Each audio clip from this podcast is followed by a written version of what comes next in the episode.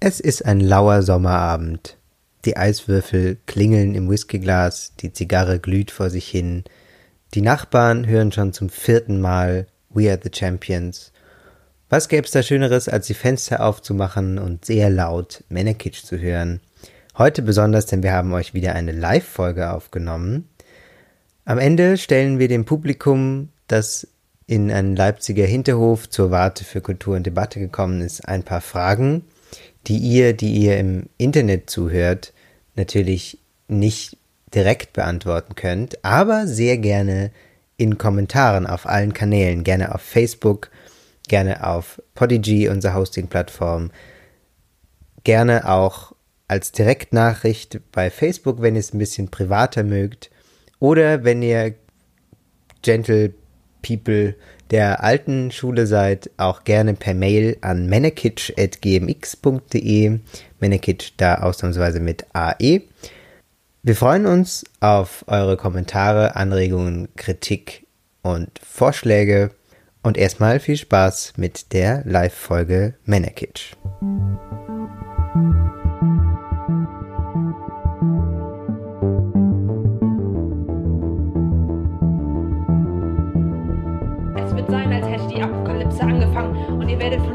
Überflutet werden und aufgegessen. Name läuft. Ja, und damit herzlich willkommen zu Männerkitsch. Mein Name ist Max Steibert. Mein Name ist Ansgar Riedisser. Und wir freuen uns wahnsinnig, dass wir heute Abend hier sein dürfen. Wir haben in der Vorbereitung uns sehr viel um den Inhalt gekümmert, darum, worüber wir heute Abend sprechen wollen und haben uns weniger Gedanken so um Opening-Jokes gemacht das, äh, ja, das wird uns jetzt, glaube ich, noch so ein bisschen in den Rücken beißen. Außer du kannst jetzt irgendwas Cooles erzählen. Ich wollte eigentlich erzählen, wie ich mich heute Morgen rasiert habe. Und dann meinte Ansgar, ja, aber vielleicht fällt mir doch ein besserer Gag ein. Also, äh, ich meine, Gag darüber, wie du dich rasiert hast. Aber erzähl mal, wie du dich rasiert hast. Jetzt hast du schon angeteasert. ähm, ich habe meinen Rasierer in Berlin vergessen. Wer kennt das nicht? Und äh, musste mich darum mit so einem Einklingenrasierer äh, heute äh, rasieren. Und das finde ich immer äh, wahnsinnig gefährlich. Äh, in den, äh, als ich in den USA an der Highschool war, da haben die das als Bestrafung eingesetzt. Ähm, das war an der katholischen Highschool und da gab es so sehr strenge äh, Kleiderordnungen und wie man auszusehen hat einfach. Und äh, da war auch Bart verboten. Das heißt, äh, die Typen, die anders als ich schon äh, Bartwuchs hatten, äh, und vergessen haben, sich zu rasieren, äh, da erkannte man dann immer daran, dass sie es vergessen haben, dass sie halt so komplett Pflaster übers ganze Gesicht hatten, weil die dann ins Sekretariat geschickt wurden. Da gab es ein Waschbecken und diesen Einklingenrasierer und dann mussten die sich da das Gesicht zerschneiden. Da musste ich dann heute Morgen dran denken, als ich im Bad stand. Warum haben eigentlich Katholiken was gegen Bärte? Also auf allen Bildern. Also nein, auf all, also wirklich auf allen Bildern die man so in irgendwelchen Kirchen sieht, haben alle die Typen so Riesenbärte, oder nicht? Also Gott zum, vielleicht deswegen. uh. Bart nur für Gott. Bart nur für Gott reserviert. Oh. Hm. Und die anderen kriegen einen Klingenrasierer. Ja, deprimierend. Das war der Opening Gag. Willkommen. genau, ähm, tatsächlich der inhaltliche Einstieg ist, dass ich ähm, mich ein bisschen aufregen wollte. Und zwar, ähm, naja, ihr kennt das sicher. Also wenn ihr heute, es war ja so ein bisschen warm, wenn ihr heute ähm, durch ein, schon durch einen Park gelaufen seid oder über den Unicampus oder basically irgendwo in der Stadt unterwegs wart, habt ihr sicher mindestens einen Typ gesehen, der kein T-Shirt anhatte. Und ich hatte neulich die Situation, dass ich mit einer, äh, mit einer Gruppe von, äh, von, von Freundinnen und, und einem männlichen Freund ähm, von mir da saß und ich meinte so, ah, irgendwie da, da hatten wir auch die Situation, also im, im Park war das und nebendran saß irgendwie so ein Typ, der sich hat sich dann sein T-Shirt ausgezogen und mehrere Leute, also mehrere Typen offensichtlich haben mitgemacht. Ich meinte so, ah, dass mich das irgendwie immer nervt. Ähm, und die, die weiblichen äh, Personen in dieser Runde meinten so, ah ja, ja, stimmt, ähm, würde sie auch stören. Und der Typ meinte so, ja, er sieht das Problem nicht. Und da war ich ja schon wieder richtig on fire, weil ich, ich sehe das Problem nicht, ist so die Definition von Privileg. So. Also es gibt ja normalerweise so die Regel, wenn du rausgehst aus deinem Haus und es ist nicht irgendwie ein, ein Schwimmbad oder am See oder so, also direkt am See, dann hast du was an. So. Und die einzigen, die diese Regel brechen dürfen, sind äh, Cis-Männer. Und die sind dann bizarrerweise ja auch nicht diesen Repressalien ausgesetzt wie Frauen, die weniger anhaben, wo man dann sagt so, oh, die ist aber mutig, wenn sie nicht so diese sehr schlanke Figur hat oder so. Oder ähm, sowieso äh, nicht-binäre Personen, wo man dann so, wo es dann so ein Riesending ist, wenn man nicht, wenn da nicht so viel Stoff ist. Aber Typen können einfach, egal welches Alter, welche Statur und alles, kann man sich einfach ausziehen, wo und wann man will, mitten in der Stadt. Das ist irgendwie so, das ist so okay. Und das ist auch überhaupt nicht relevant, ob es irgendjemanden stört oder nicht, sondern das ist einfach dann so, ja, ist halt warm. So, nein, es ist nicht einfach warm. Also ich habe nichts dagegen, dass Leute sich ausziehen, aber das ist eben so einer kleinen Gruppe vorbehalten von Leuten, dass ich, äh, dass ich, also ich, vielleicht siehst du das Problem auch nicht, aber ich finde es, mich regt es auf. Meinst du jetzt mit kleiner Gruppe 50 Prozent der Weltbevölkerung? Uh, 50 Prozent. Uh. Es sind ja nicht mal 50 Prozent, wenn man ja, nur so die. Entschuldigung. Ähm, aber äh, wer dann jetzt konkret heißt das dann äh, an öffentlichen Plätzen und auf Wiesen und auf Parks müssen Typen nicht immer oberkörperfrei rumlaufen, es lassen? Oder äh, was, ja, also wäre jetzt die Konsequenz? Zumindest so lange lassen, zumindest so lange lassen, bis die Körper an, also nicht männliche Personen, nicht mehr im Falle von Frauen so übersexualisiert sind, dass sie das nicht können. Hm? Oder? Weil das ist einfach wahnsinnig unsolidarisch. Und wo würdest du da die Grenze ziehen? Also jetzt zum Beispiel auf WG-Partys? Na, also es. Ne, das ist ja schon so ein geschlossener Raum. Das sind vielleicht Menschen, die sich alle untereinander kennen. Also vielleicht. Also ich war ja schon auf WG-Partys von dir, aber noch nie auf so eine. Vielleicht, du, vielleicht gibt es WG-Partys, zu denen du mich nicht einlädst. Aber so, also wenn alle damit cool sind, okay. Das ist ja auch, also es gibt ja Räume, wo das okay ist. Also so im, im Freibad ist es okay, am, am See ist es okay, was weiß ich. Aber schon, wenn du dann eigentlich, wenn du das Ufer vom See verlässt und dann so nach Hause fährst durch die Stadt, auch schon da gibt es ja eigentlich so grundsätzlich die Regel, dass man was an, also so in gewissem Maß was anhaben sollte. Hm?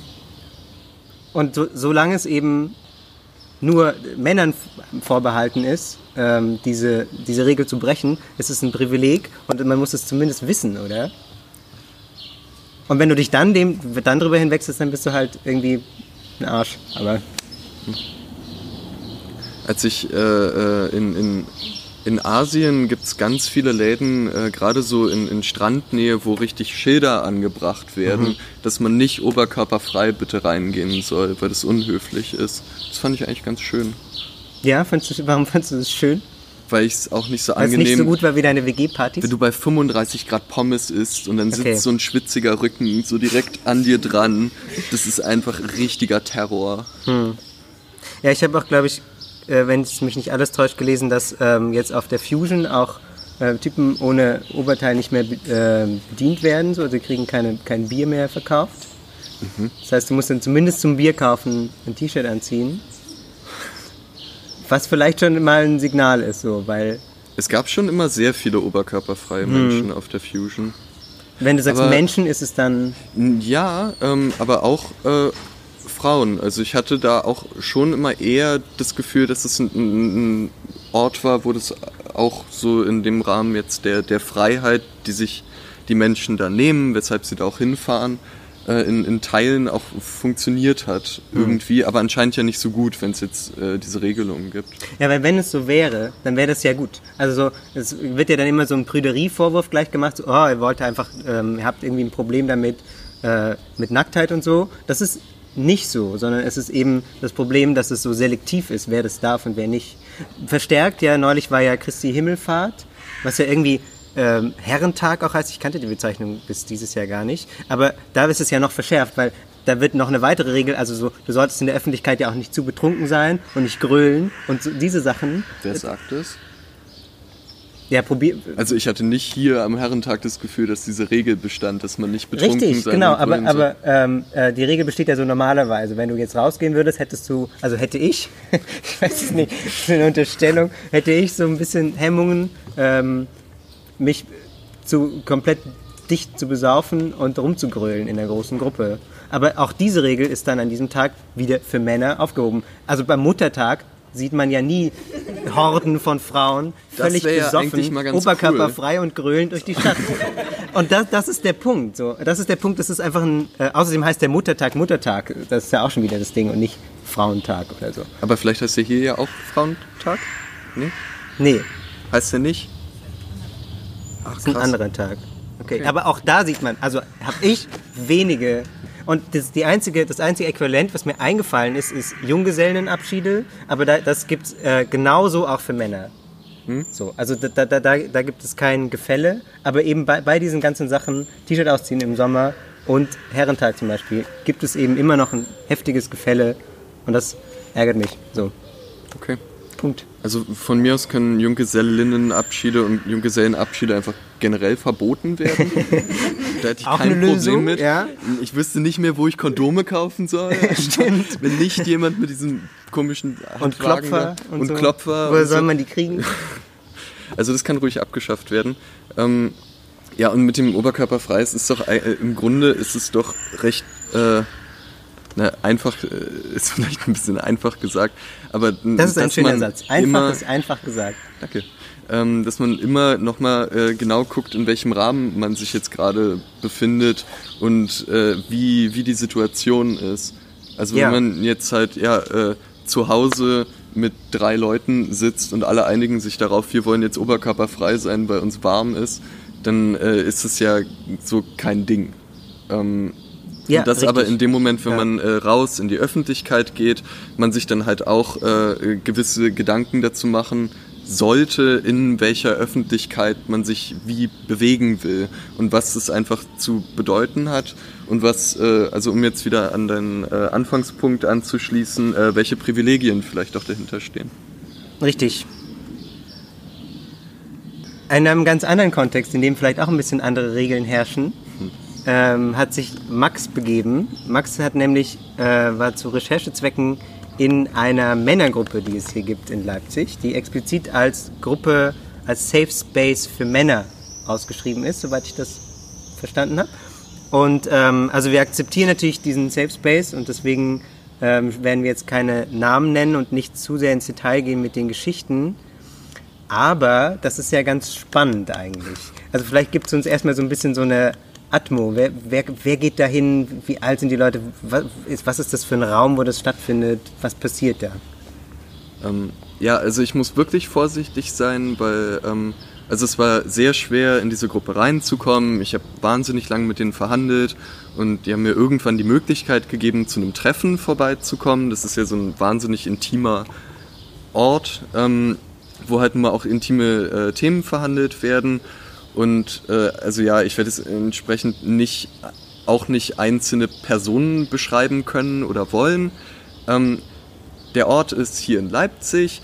Äh, da finden äh, verschiedene Seminare statt, alles so Yoga und aber auch viel so, so ESO-mäßig äh, angehaucht. Ähm, die Einrichtung war so ein bisschen wie im Hort. Ähm, also äh, diese Ein Männerhort. Diese, ein Männerhort. Diese sehr flachen Tische mit, und wo immer alles rund ist. Also selbst wenn man sich irgendwo stößt, man tut sich garantiert nicht weh, weil alles abgerundet ist. So helles Holz, so? Genau. Ah. Und ähm, ja, und da haben sich, ich glaube, das waren schon 17 Leute getroffen. 13 Leute, 13 Leute. Äh, Guck mal, wir haben mehr sich Publikum. Wir haben mehr Publikum. Aber läuft bei uns sind auch Frauen dabei. ja, da waren keine Frauen dabei.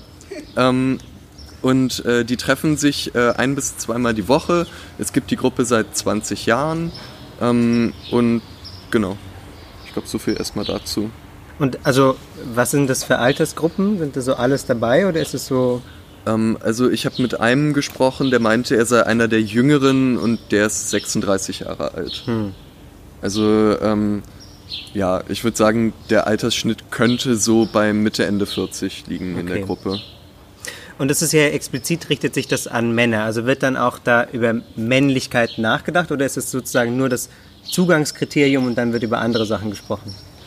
Ähm, es ist, äh, es hat was von einer äh, also so die ganze Dynamik und so hatte was von der Selbsthilfegruppe. Es gab, äh, was ich irgendwie auch ganz cool fand, es gab sehr strikte Regeln, wie das Gespräch abzulaufen hat, äh, die auch dafür gesorgt haben, dass äh, immer jeder ausreden kann. Ähm, die äh, haben mich dann auch am Anfang befragt, so was meine Motivation ist, dahin zu kommen, warum mich überhaupt das Thema Mann in, äh, interessiert und so. Und da habe ich schon bei den Fragen gemerkt, dass sie einfach sehr geübt darin sind, Fragen zu stellen und auch nachzufragen. Und, äh, Wer, sind so, die? Also die Leitung von der Gruppe? Es oder? gibt keine Leitung. Okay. Ähm, also äh, da, ja, es gibt keine Okay. Hierarchie. Ähm, es gibt natürlich Leute, die dann irgendwie den Mail-Verteiler bepflegen oder so. Und es ist äh, so, dass sie natürlich schon immer über Themen sprechen, die aber dann im Grunde schon nochmal so einen Twist zum Mann hin haben. Also um jetzt so äh, ein aus der Gruppe losgelöstes Beispiel zu nennen. Meine Freundin hat mich verlassen. Ähm, ich hatte Ärger mit meinem Chef oder mit meiner Chefin. Ähm, Ich äh, äh, habe meinen Geburtstag gefeiert und so und so viele Leute sind gekommen und so hat sich das für mich angefühlt. Ähm, und das waren so die Themen, die da ungefähr verhandelt wurden. Aber man kann also Aber auch, ich habe so und so viele Frauen in, der, in den vergangenen zwei Wochen äh, mit denen geschlafen. Oh, Und so hat sich das angefühlt. okay, verstehe. Aber man kann mit einer sehr großen Bandbreite von Themen kommen. Wird dann Ja. über das Männliche daran reflektiert auch? Äh, nee, ähm, Okay. und ich glaube, das ist auch gerade der, der Sinn äh, oder vielmehr die, äh, äh, der Wunsch, den vielleicht äh, viele Mitglieder der Gruppe haben, ist äh, genau diese ganzen Reflexionsebenen äh, auszuklammern. Also dieses Mal Mann sein, dass man sich da hinstellt, nicht äh, über Begriffe wie äh, Toxic Masculinity oder über, äh, wie jetzt bei deinem Oberkörperfrei-Beispiel, zu überlegen, welche Privilegien hat oder aus welcher Position man gerade heraus spricht, sondern das alles auszublenden und einfach in der Gruppe, wo Leute sind, die einem Fragen über sein Leben stellen und sich da dann zu öffnen und irgendwie frei über diese Themen zu reden. Findest du das äh, sinnvoll? Ähm, sinnvoll unter welchen, äh, Also hast du das was Gefühl, findest du sinnvoll im Leben, Ansgar? das ist eine tiefsinnige Frage. ähm, sind, also, das scheint ja, also ähm, die Mitglieder dieser Gruppe kommen ja wieder, das scheint denen ja zu helfen. So. Glaubst du, das hilft auch Menschen im Leben dieser Männer, die vielleicht keine Männer sind? Ach so, du meinst, dass äh, Also der gesellschaftliche Impact. die, wenn die dann wieder raus auf die Straße gehen, Ja, ja, genau. Sind die dann so mit Testosteron vollgepumpt und oder ist es irgendwie zum Druck ablassen? Also es würde mich fast verstören, wenn die völlig mit Testosteron vollgepumpt werden nach dem Treffen. Ähm, es Ja. ist, äh, ich glaube schon, dass es erstmal nur ihnen darum geht, äh, wie sie sich selbst danach fühlen und dass es äh, ihnen selbst dabei hilft, über Sachen nochmal anders nachzudenken. Anders schließt hier natürlich nur ein die Perspektive, die die Teilnehmer der Gruppe haben. Und ähm, ja, ich fand es halt, äh, es war einfach ein bisschen schwer, als äh, jemand da zu sein, also jetzt in meiner äh, Rolle als äh, Journalist da zu sein, weil ich halt trotzdem bei dem Treffen mitgemacht habe. Aber dadurch, dass sie mich halt am Anfang gefragt haben, warum ich da sein will, äh, was ich gern wissen will oder so, habe ich dann zum Beispiel auch so äh, Begriffe wie äh, toxische Männlichkeit oder so mit reingebracht. Ähm, die sie dann auch im Anschluss äh, verhandelt haben. Ich weiß dadurch aber nicht, äh, ob die jemals über toxische Männlichkeit gesprochen hätten, wenn ich nicht da gewesen wäre. Also darum habe ich das auch aus dem Text rausgelassen, äh, den ganzen Part, äh, weil da natürlich immer sein kann, dass man halt selbst auch ein bisschen äh, die Dynamiken der Gruppe, wenn auch unabsichtlich, in irgendeiner Weise äh, unterläuft. Äh, der Text, hast du gesagt, du hast eine Reportage darüber geschrieben. Genau. Ähm, ja, das ist ja eher wie so eine teilnehmende Beobachtung, so als Ethnologe im Fremdenreich der Männlichkeit quasi. Aber ähm, was glaubst du, warum braucht es denn diesen Safe Space? Also solche, solche Sachen gibt es, also so Sachen, die, ähm, das erinnert ja fast ein bisschen an so eine Selbsthilfegruppe oder so, die das, das ja oft gibt, wenn man in irgendeiner Form einen gewissen Leidensdruck hat oder so. Also wenn man jetzt irgendwie äh, eine bestimmte Krankheit hat oder wenn man jemanden verloren hat oder wenn also solche Probleme werden ja oft in solchen Gruppen verhandelt und da braucht man dann solche Safe Spaces. Was glaubst du? Also ist dir klar geworden im Kontakt zu dieser Gruppe und in der Veranstaltung selbst, warum es diesen Safe Space braucht?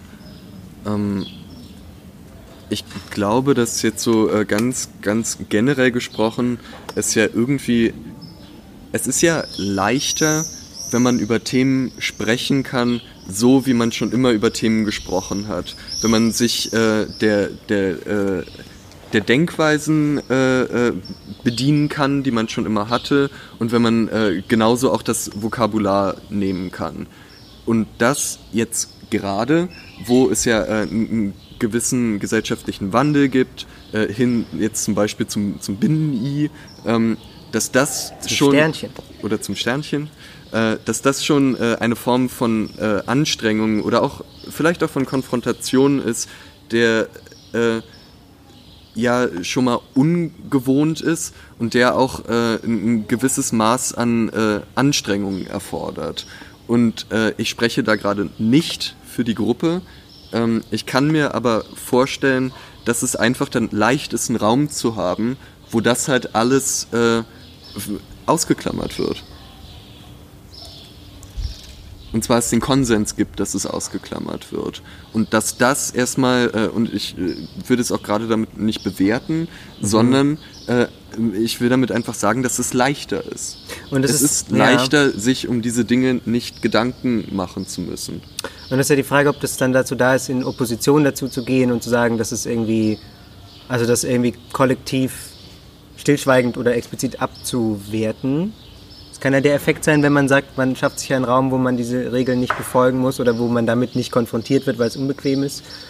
Oder man kann, ähm, Ja, aber das haben ja einfach Gruppen per se an sich. Also, dass es irgendeine Form von äh, Abgrenzung gibt äh, von anderen Gruppen, das ist ja Hm. prinzipiell so das, das Ding bei Gruppen. Äh, das, äh, so, wir haben Ja. uns alle zusammengefunden, weil wir das und das doof finden.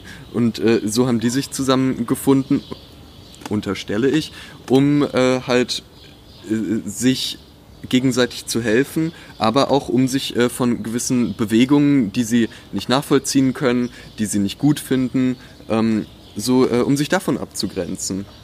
Also, ähm, wenn man jetzt das ganz, also wenn ich das jetzt mal ganz scharf formuliere, dann kommt mir das wirklich ganz schön gruselig vor.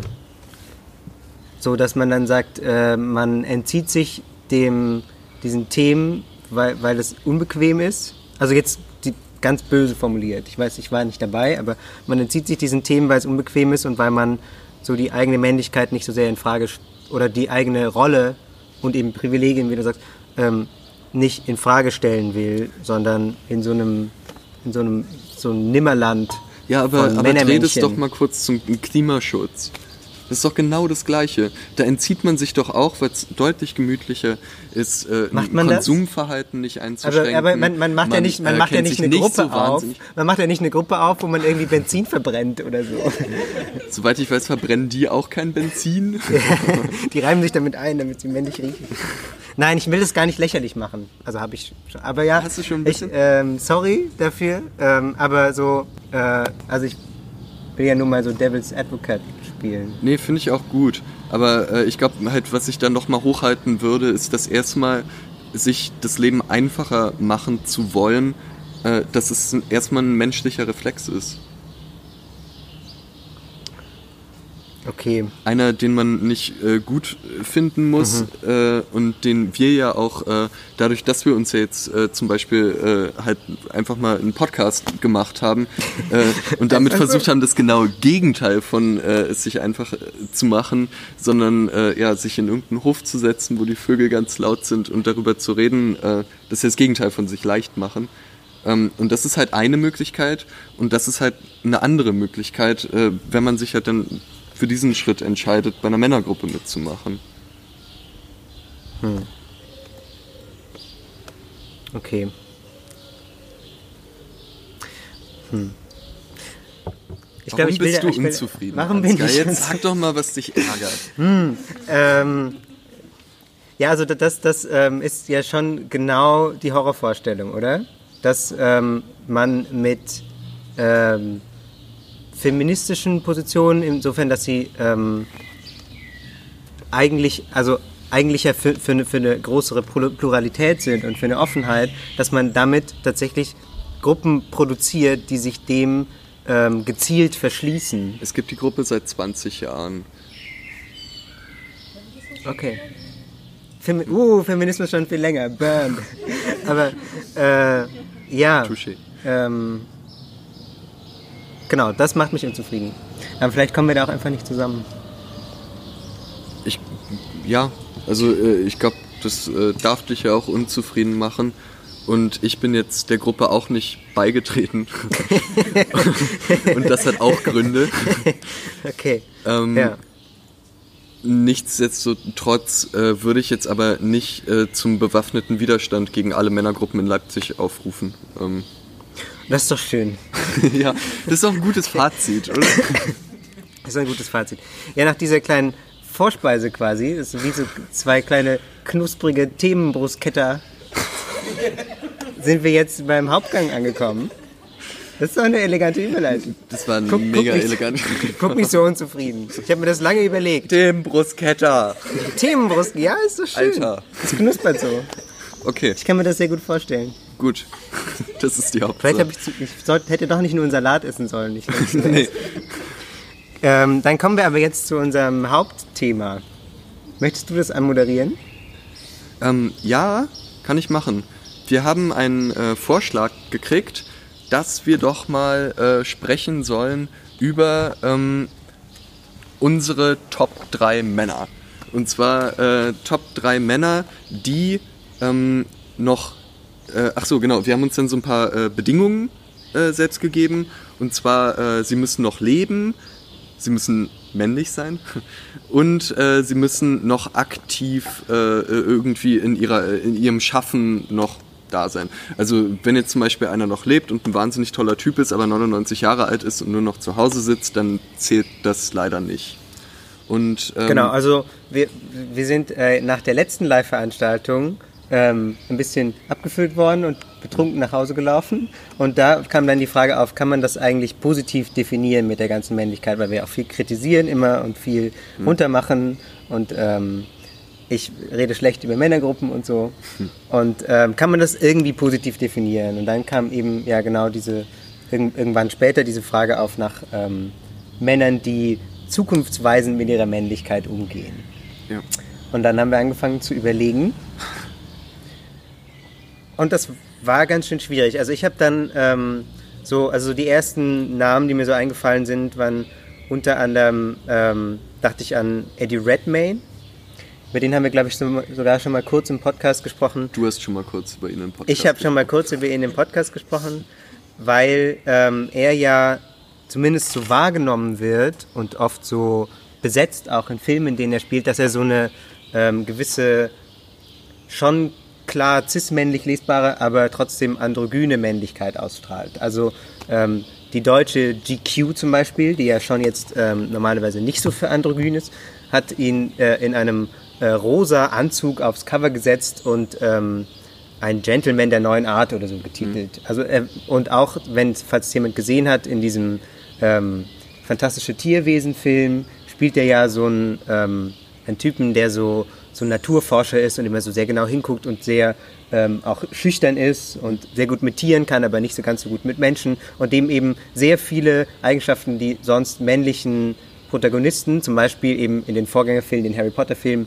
Harry, die die absolut haben, also dass sie so ganz zielgerichtet sind und ehrgeizig und alle retten und so ähm, die, die starken Typen sind, die gehen dem völlig ab. Also die prä präsentiert er irgendwie alle nicht.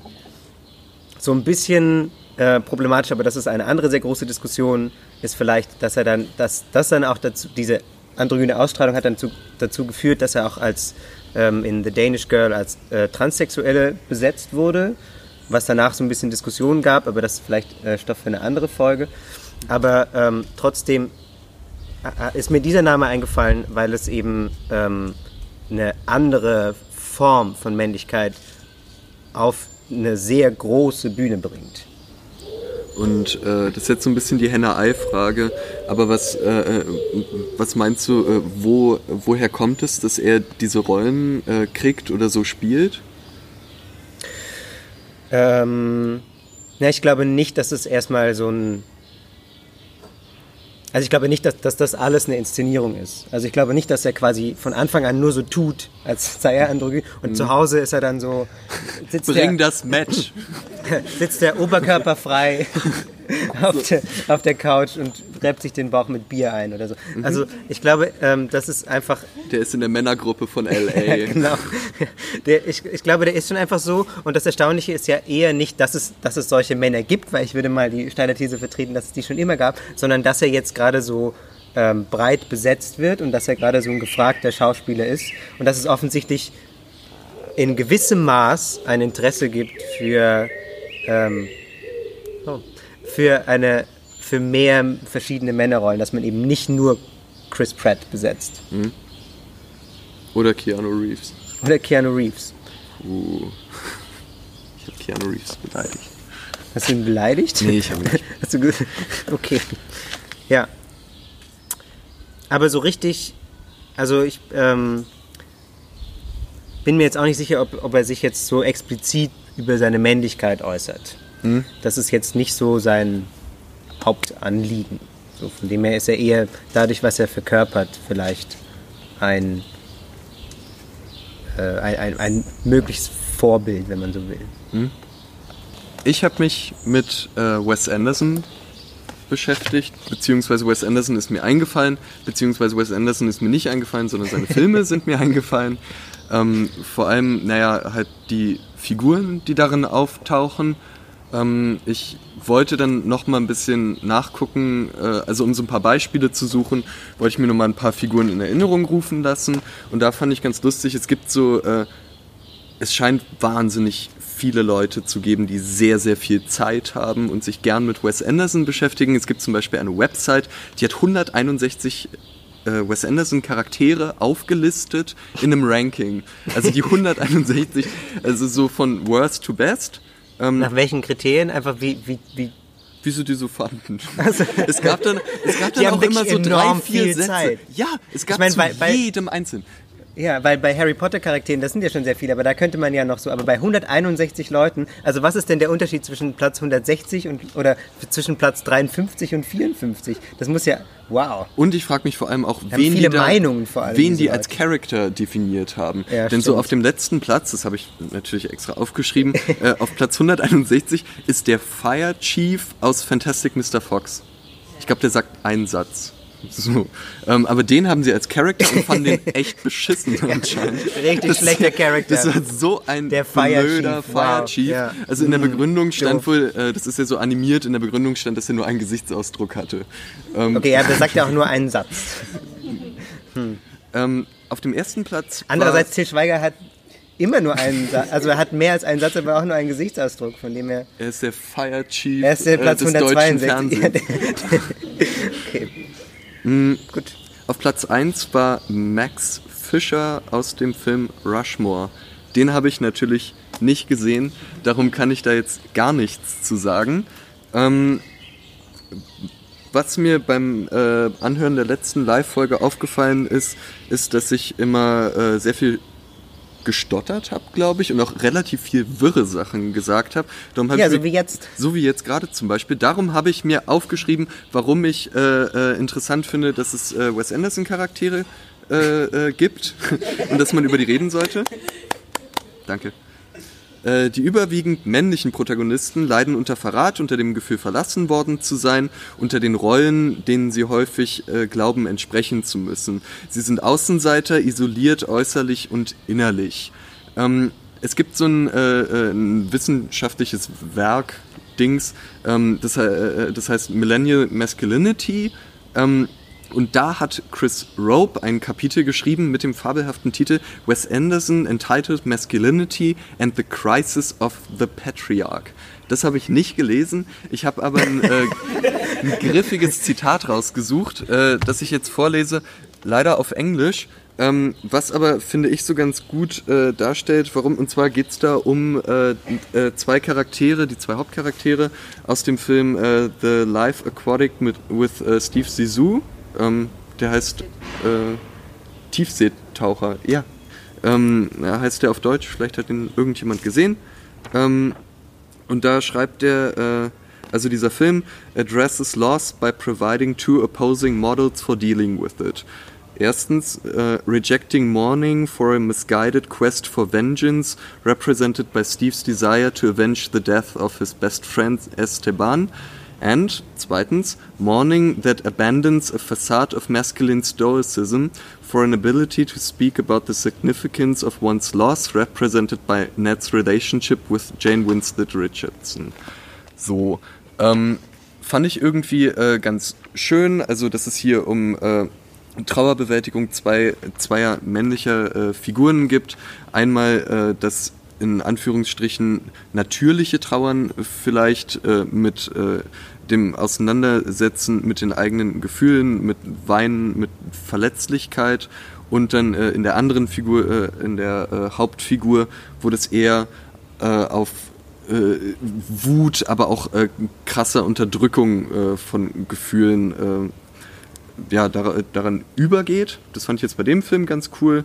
Also, ähm, und die, das Wegweisende für eine ähm, moderne Männlichkeit ist daran, dass es eben so ähm, offensiv thematisiert wird, dass eben, ähm, und damit wären wir ja wieder bei Toxic Masculinity, dass es eben diese starre Männerrolle, der man versucht zu entsprechen, auch dazu führt, dass man die Gefühle unterdrückt und dass es eben in zwei Figuren, die sich so gegenüberstehen, gezeigt wird. Genau, hm. in Vater und Sohn.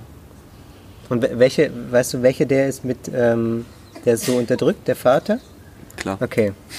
Das heißt, es wird auch ein Wandel abgebildet von äh, hin zu einer moderneren Männlichkeit, die diesem, die diesem Korsett nicht mehr entspricht, oder?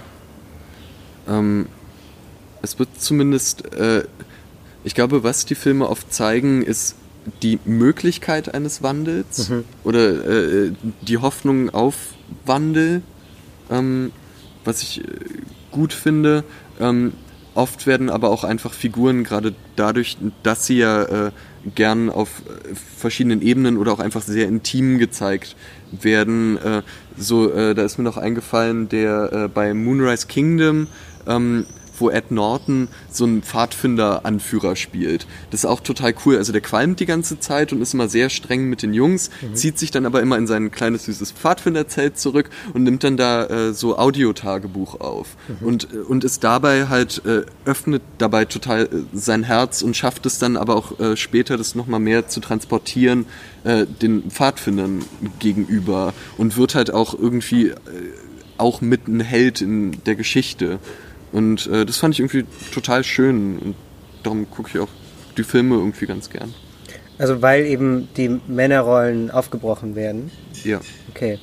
Es ist ja so, hm. Pfadfinder Chief ist ja erstmal, äh, bei Pfadfindern hast du ja immer noch dieses so leicht militärisch angehauchte, leicht. Äh, ganz leicht, äh, mit den Hierarchien und so und dass das dann halt äh, gerade durch diese Nebenerzählung und so, äh, er das äh, zumindest versucht so zu unterwandern und das finde ich schön. Ja. Wie geht's weiter?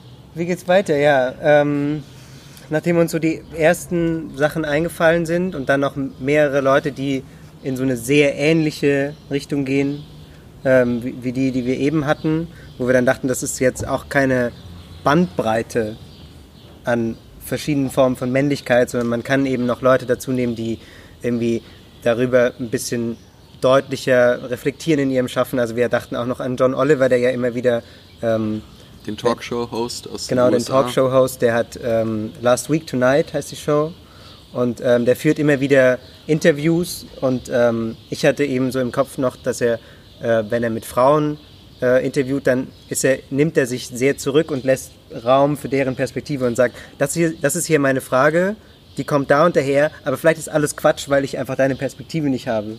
Und dann, also so, so diese Form von Reflexion der eigenen Position fand ich, finde ich manchmal hin und wieder auch da sehr angenehm. Aber das alles schlägt ja in so ein bisschen so eine ähnliche Kerbe. Und das ist mir zumindest ja sehr, sehr schwer gefallen, da noch mehr, also jetzt mit, mit allein schon mit einer Dreierliste aufzuwarten. Genau, also effektiv sind wir gescheitert an unserem Vorhaben, äh, kann man so äh, zusammenfassen. Uns sind Namen eingefallen, aber äh, uns ist vor allem auch aufgefallen, dass es ja zuallererst, und das ist vielleicht so der Schritt, äh, den wir anfangs noch übersprungen haben, als wir so aufgeregt anfingen zu brainstormen für das Thema, äh, zu definieren, wa was wir denn jetzt genau suchen. Also äh, wa was suchen wir in einem Menschen da, oder in einem Mann, damit er es in unsere Top 3 Männer schafft, oder? Und ähm, ich habe dann, also so, äh, ich hab, wir, haben, wir überlegen schon länger an dem Thema rum und ich habe dann, ähm, war immer sehr unzufrieden, weil ich nicht genau wusste, was mir eigentlich, was mir eigentlich fehlt, um diese Frage beantworten zu können. Und äh, dann ist vor zehn Tagen in der Paris Review, das ist eine Literaturzeitschrift, aus den, auch aus den USA, wir haben nur USA-Beispiele heute, Die ist aus den USA. die ist, glaube ich, Warum oder? heißt die, ist aus den- Paris Review? weil, man, weil die USA sich da mit dem Glamour der alten Welt umgehen will. Ich Okay. weiß es nicht genau. Aber auf jeden Fall kam da vor zehn, ungefähr, ich glaube zehn Tagen ziemlich genau, ein ähm, Artikel raus von Ocean Wong. Das ist ein bisher vor allem als Lyriker ähm, profilierter äh, Schriftsteller, der so ähm, vietnamesisch-amerikanische Wurzeln hat und darüber viel schreibt, aber eben auch über ähm, verschiedene Formen von Männlichkeit.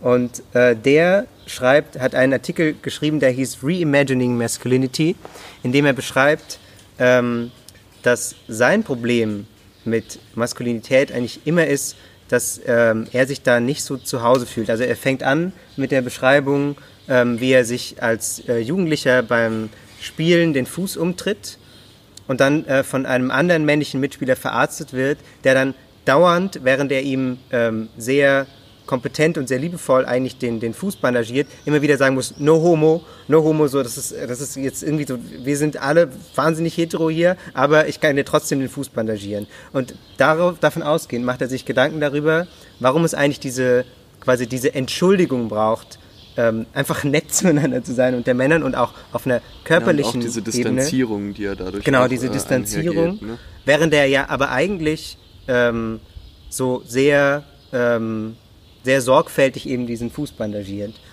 Und Ocean, Wong kommt dann eben darauf, dass er sagt, ähm, Männlichkeit ist eben ähm, immer auf eine Art ähm, sehr äh,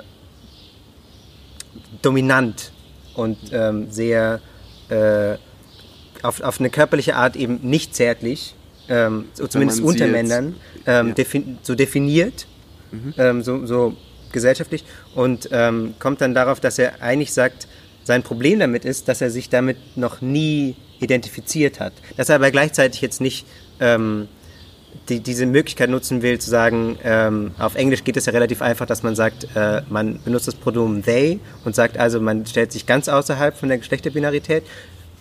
Das will er auch nicht machen, weil das ja dann irgendwie sich das so aneignet von Menschen, die eben tatsächlich trans sind. Und dass er, ähm, dass er zu dem Schluss kommt, er bleibt innerhalb von dieser Männlichkeit und versucht, die zu erweitern. Und das fand ich sehr aufschlussreich eigentlich, weil ähm, ja das genau das Problem ist, auf das ich gestoßen bin, als ich mir männliche Vorbilder überlegt habe, dass ich das Gefühl habe, dass es irgendwie ähm, die Art von Männlichkeit, die ich suche, vielleicht einfach nicht gibt. Und dass man dahin, dahin arbeiten muss, dass es, dass es die gibt. Eben eine Männlichkeit, die sich zum Beispiel nicht entschuldigen muss, wenn man sich den Fuß bandagiert. In der äh, letzten Szene äh, in dem Text, da macht er doch dann das Licht aus Mhm. in dem Raum und, äh, Dann gehen sie raus. und dann Ja. gehen sie raus. Äh, genau, aber da, äh, da gibt es doch trotzdem noch mal diesen kurzen Moment des äh, Innehaltens Mhm. und äh, Realisierens, dass in dem Moment, äh, wo irgendwie das Licht aus ist und nicht mehr auch dieser Satz zwischen ihnen steht, es irgendwie viel mehr ein, Gefühl von äh, Zweisamkeit hat. Aber glaubst du, dass dann da, da Männlichkeit liegt? Ähm, du meinst, es ist ein einfach Oder anders formuliert, äh, wenn, wenn, äh, Männlichkeit etwas äh, per se Dominantes hat oder äh, das äh, per se mitschwingt, was ist denn dann, äh, äh, hm. kann dann eine Männlichkeitsvorstellung das Gegenteil dessen sein? Ah, du meinst, äh, ob man dann Männlichkeit komplett abschaffen müsste, damit es passt?